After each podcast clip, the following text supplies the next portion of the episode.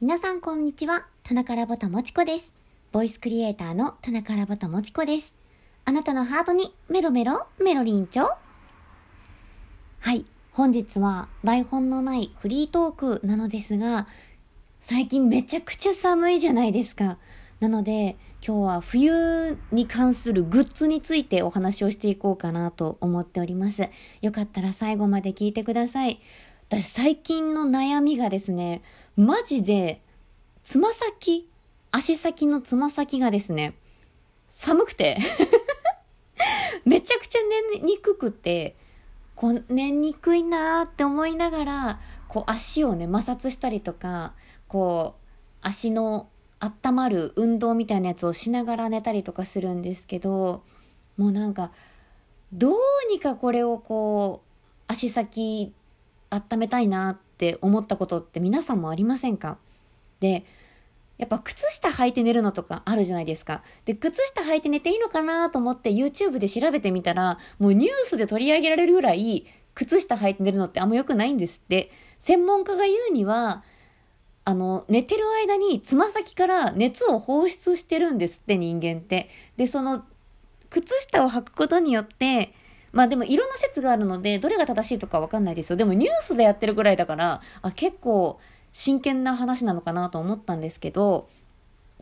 靴下で足先が覆われてしまうことによって、その逃げ場がなくなっちゃうらしいんですよね。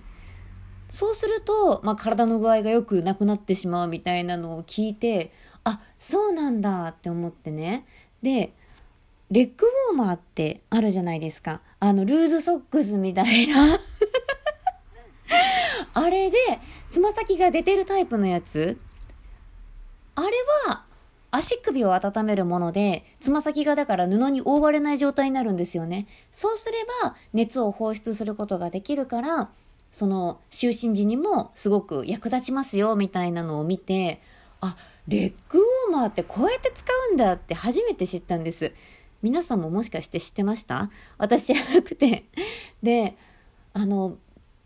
レッグウォーマーなんて家にあったかなって思いながら、かすかな記憶の中に、これいつ使うんだよって思いながらずっと取っておいたレッグウォーマーを思い出したんですよ。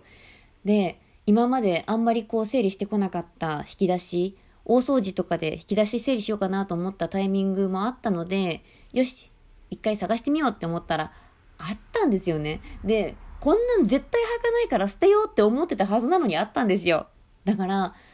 案外、あ、これ使うかもしれないなってきっとかすかに思ってたんですよね、過去の私が。未来の私に対して。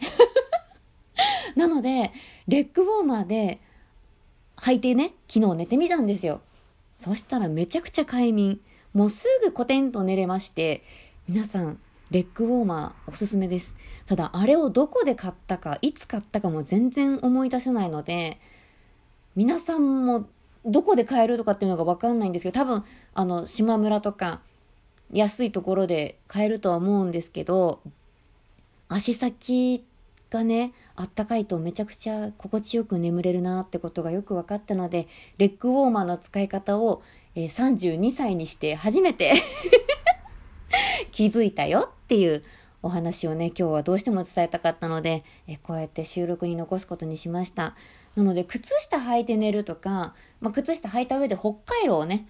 あの、当てて寝るとかっていうのもあるみたいなんですけど、まあ、あんまり熱しすぎてもいけないし、その熱が放出できないっていうのも問題になるらしいので、皆さんも、あの、足元寒いとね、すごく寝にくいと思うんですよ。なので、あったかくして寝てくださいね。はい。まあ、今日はこんな感じかな。